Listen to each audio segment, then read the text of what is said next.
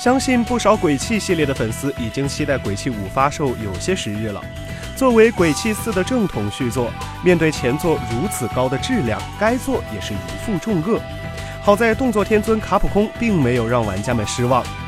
鬼泣五》全球媒体评分已经在今年的三月七日的零点解锁。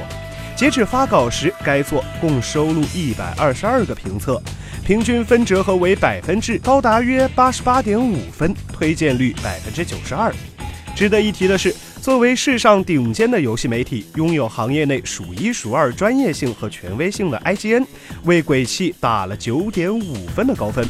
评测者称赞《鬼泣五》中三位主角的超绝战斗风格，为系列创下了新的标高。与此同时，神秘的游戏剧情也让整个游戏过程充满了乐趣，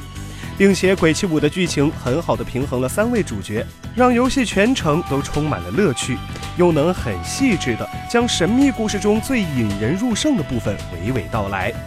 而战斗系统更是无话可说，可以说是历代鬼泣最强的。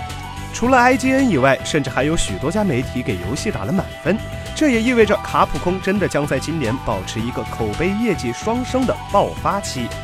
而《鬼泣五》已经在今年三月七日进行预载了，次日上午八点正式解锁，各位粉丝们就可以迎接但丁麋鹿的回归啦！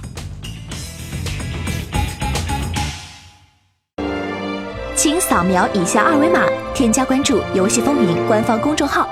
更多精彩好礼及互动内容，你值得拥有。